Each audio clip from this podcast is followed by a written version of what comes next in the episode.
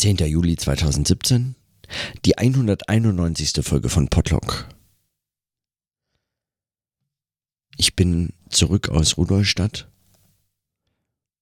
Noch ein bisschen wehmütig, weil die Zeit völlig rauszufallen und diese vier Tage einfach selbst sagen, mit dem Rausfallen noch konfrontiert zu sein und es noch umso bewusster möglicherweise erleben zu können, was das eigentlich heißt, so wirklich gänzlich aus allen dieser Zusammenhänge zu fallen. Was natürlich nicht stimmt. Das waren Zusammenhänge, in denen ich weiter integriert war und auch dieses Denken hat nicht abgerissen und so. Und doch so eine ganz intensive Zeit eigentlich. Diese vier Tage sind so unscheinbar. Vier Tage sind ja eigentlich nichts. Und doch können sie einfach sehr viel sein. Sehr reich an Erlebnissen, an Freunden, an Musik. Allein schon vier Tage meistens barfuß draußen rumlaufen zu können.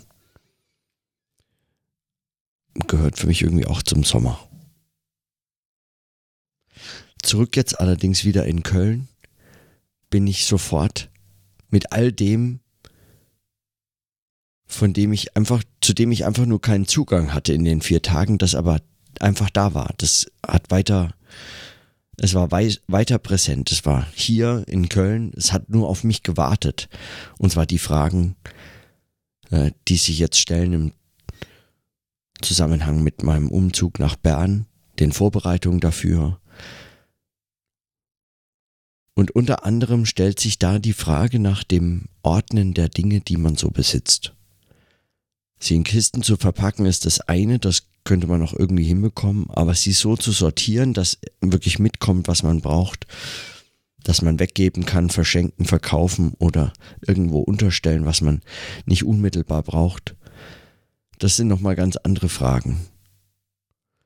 Und das wird nochmal wochenlange Arbeit. Vor allem, wenn ich es tatsächlich irgendwie alleine machen muss oder äh, wenn ich, äh, ja, Und die Frage nach der Ordnung der Dinge, die man so besitzt, ist eine, die mich ja sowieso immer wieder beschäftigt. Ich bin ja zum Beispiel großer Fan von Bibliotheksklassifikationssystemen und nutze die Regensburger Verbundsklassifikation zum Beispiel, um die eigene Bibliothek zu klassifizieren. Besser früh als spät anfangen, dachte ich mir. Und ich glaube, die Strategie ist nach wie vor keine blöde. Aber auch den Rest zu ordnen, Listen zu machen, aufzuschreiben, was dort drin ist in diesen Kisten. Und solche Listen muss ich machen, denn ich muss das in die Schweiz ausführen und als Übersiedlungsgüter nicht Steuern zahlen zu müssen, muss ich ein komplettes Manifest verfassen. Das heißt, man schreibt Listen an unterschiedlichen Arten von Gegenständen.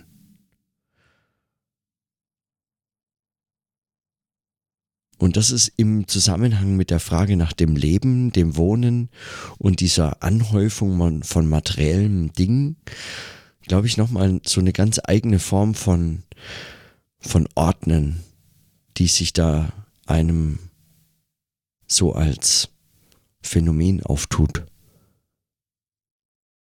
Das ist momentan mehr nur ein Verdacht eigentlich, aber solche Ordnungen im alltäglichen Leben begegnen einem ja zu aller Zeit eigentlich.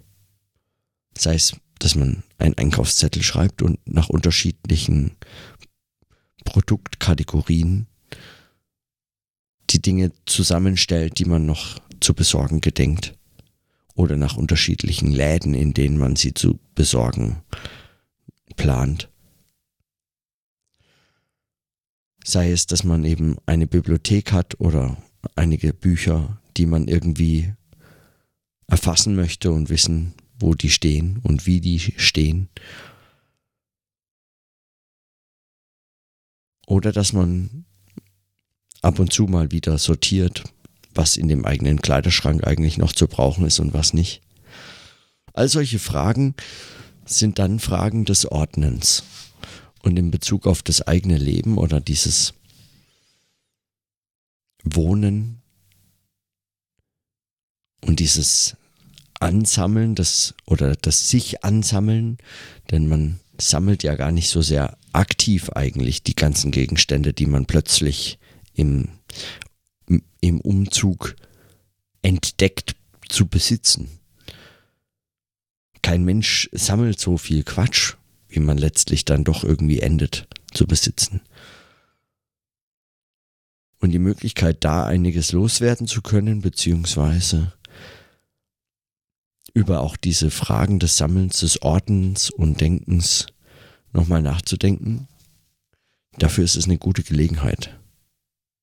Als Phänomen zumindest finde ich das spannend. Und ich bin gespannt, was sich auch mit diesen Listen noch ergibt. Listen sind sowieso eine spannende ähm, Notationsform. Da wurde ich das erste Mal von Stefan Seidel auch drauf gestoßen, der das, äh, ich glaube vor allem im Anschluss an Umberto Eco immer mal wieder auch äh, in seinem Blog geschrieben hat. Ich habe dafür aber zu dem Thema Denken ordnen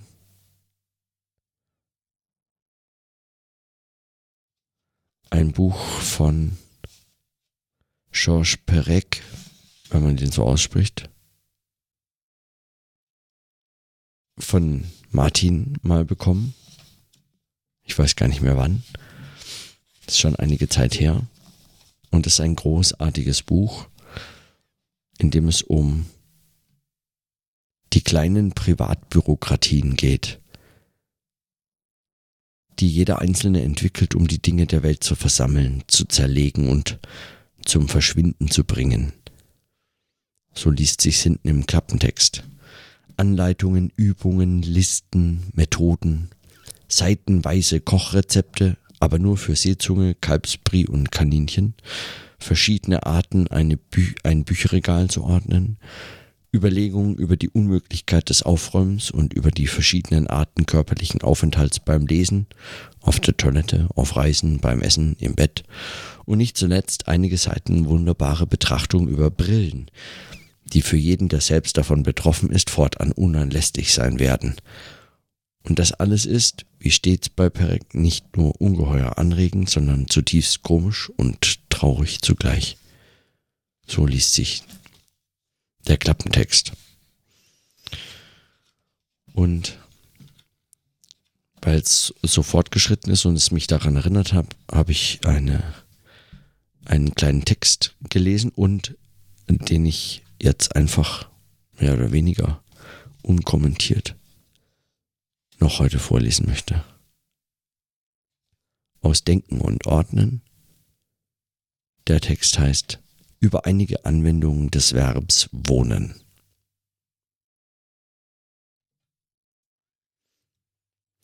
Über einige Anwendungen des Verbs wohnen.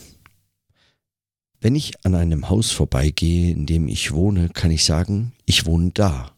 Oder noch genauer, ich wohne im ersten Stock, nach hinten. Und wenn ich dieser Aussage nun eine administrativere Wendung geben will, kann ich sagen, ich wohne nach hinten, Treppenaufgang C, Mitteleingang. Wenn ich in meiner Straße bin, kann ich sagen, ich wohne dort, Haus Nummer 13 oder ich wohne Haus Nummer 13 oder ich wohne am anderen Ende der Straße oder ich wohne neben der Pizzeria. Wenn mich jemand in Paris fragt, wo ich hause, habe ich die Wahl zwischen einem guten Dutzend Antworten. Ich wohne in der Rue Linné. Könnte ich nur zu jemandem sagen, von dem ich genau weiß, dass er die Rue Linné kennt. Meistens müsste ich die genaue geografische Lage der besagten Straße angeben.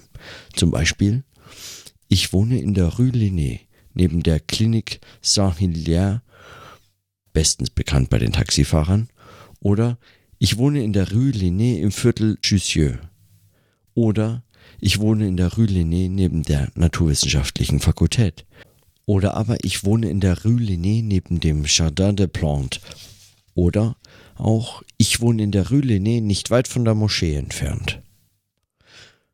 Unter außergewöhnlichen Umständen könnte es sogar sein, dass ich sagen müsste, ich wohne im fünften oder ich wohne im fünften Arrondissement oder ich wohne im Quartier Latin und sogar ich wohne am linken Seineufer.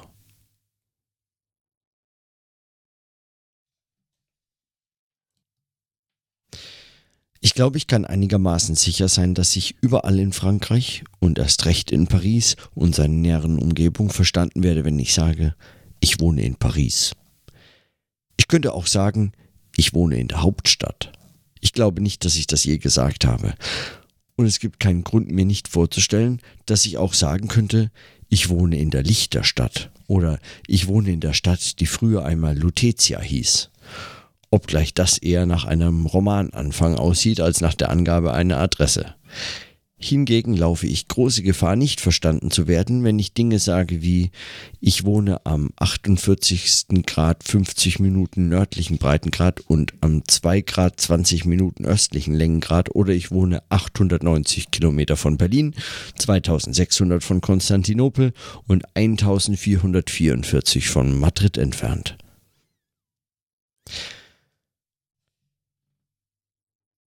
Wenn ich in Valbonne wohnen würde, könnte ich sagen, ich wohne an der Côte d'Azur oder ich wohne bei Antibes. Da ich aber direkt in Paris wohne, kann ich nicht sagen, ich wohne in der Gegend von Paris. So wenig wie ich wohne am Pariser Becken oder gar ich wohne im Seine Department. Es ist mir auch nicht so recht einsichtig, unter welchen Umständen es angebracht sein könnte zu sagen, ich wohne nördlich der Loire. Ich wohne in Frankreich.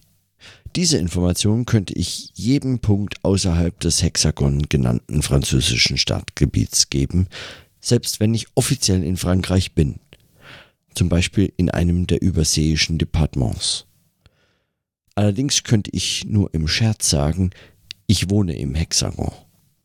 Wäre ich hingegen ein Korse, der in Nizza wohnt, oder ein Bewohner der Insel Ré, der in La Rochelle wohnt, könnte ich sehr gut sagen, ich wohne auf dem Festland. Ich wohne in Europa. Diese Art von Information könnte einen Amerikaner interessieren, dem ich zum Beispiel in der japanischen Botschaft in Canberra begegnen würde. Oh, you live in Europe, würde er wiederholen und ich wäre sicherlich gezwungen, nähere Angaben zu machen, wie I'm here only for a few hours, days, weeks, months. Ich wohne auf dem Planeten Erde.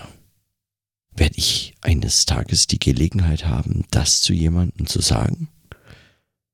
Wenn es jemand von der dritten Art wäre, der auf unsere irdische Welt heruntergekommen ist, wüsste er es bereits. Befände ich mich hingegen irgendwo in der Gegend des Arcturus oder des KX1809b1, wüsste ich ganz bestimmt darauf hinweisen, ich wohne auf dem dritten, übrigens dem einzigen bewohnbaren der drei Hauptplaneten des Sonnensystems in der zunehmenden Ordnung ihrer Entfernung von der Sonne. Oder ich wohne auf einem der Planeten eines der jüngsten gelben Zwergsterne, die am Rande einer Galaxie mittlerer Bedeutung liegen, die völlig willkürlich mit dem Namen Milchstraße bezeichnet wird.